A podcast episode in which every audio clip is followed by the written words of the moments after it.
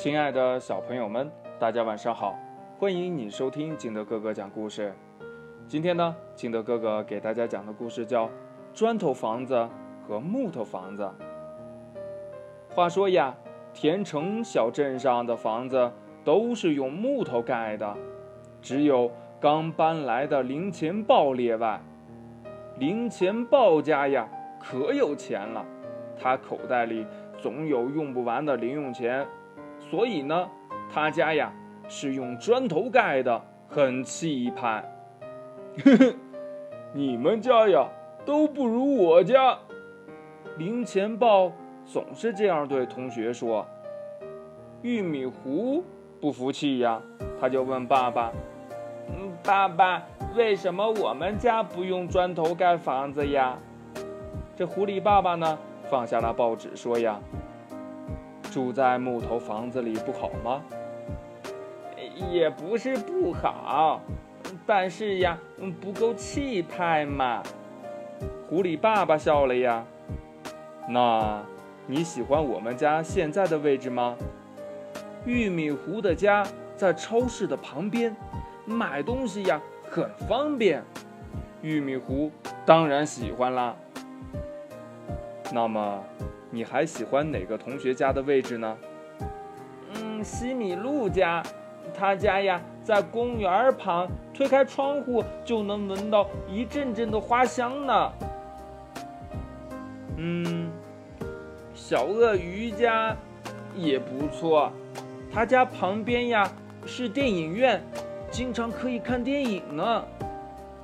但是呀，玉米糊不懂啊。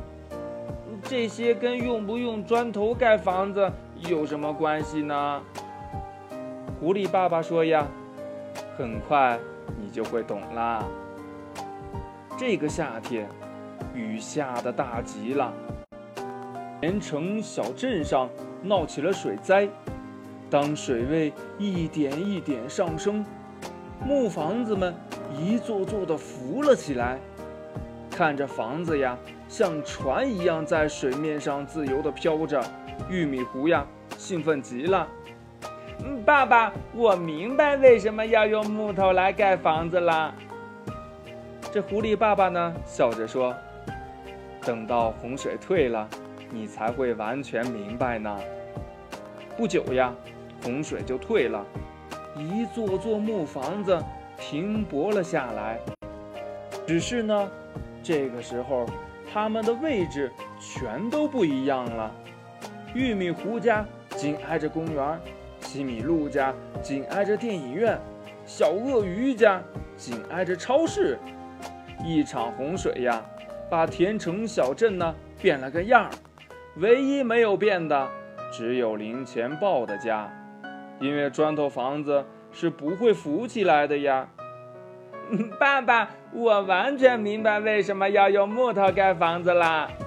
玉米糊兴奋地叫着跑出了门。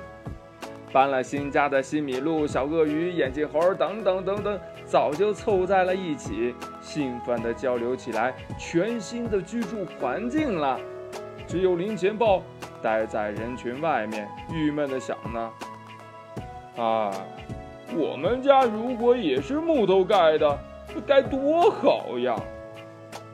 故事讲完了，亲爱的小朋友们，那你觉得砖头房子好，还是木头房子好呢？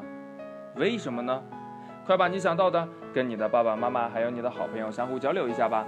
喜欢听金德哥哥讲故事的，欢迎你下载喜马拉雅，关注金德哥哥。同样呢，你也可以添加我的个人微信号码幺三三三零五七八五六八来关注我故事的更新。亲爱的小朋友们，祝你晚安。明天见，拜拜。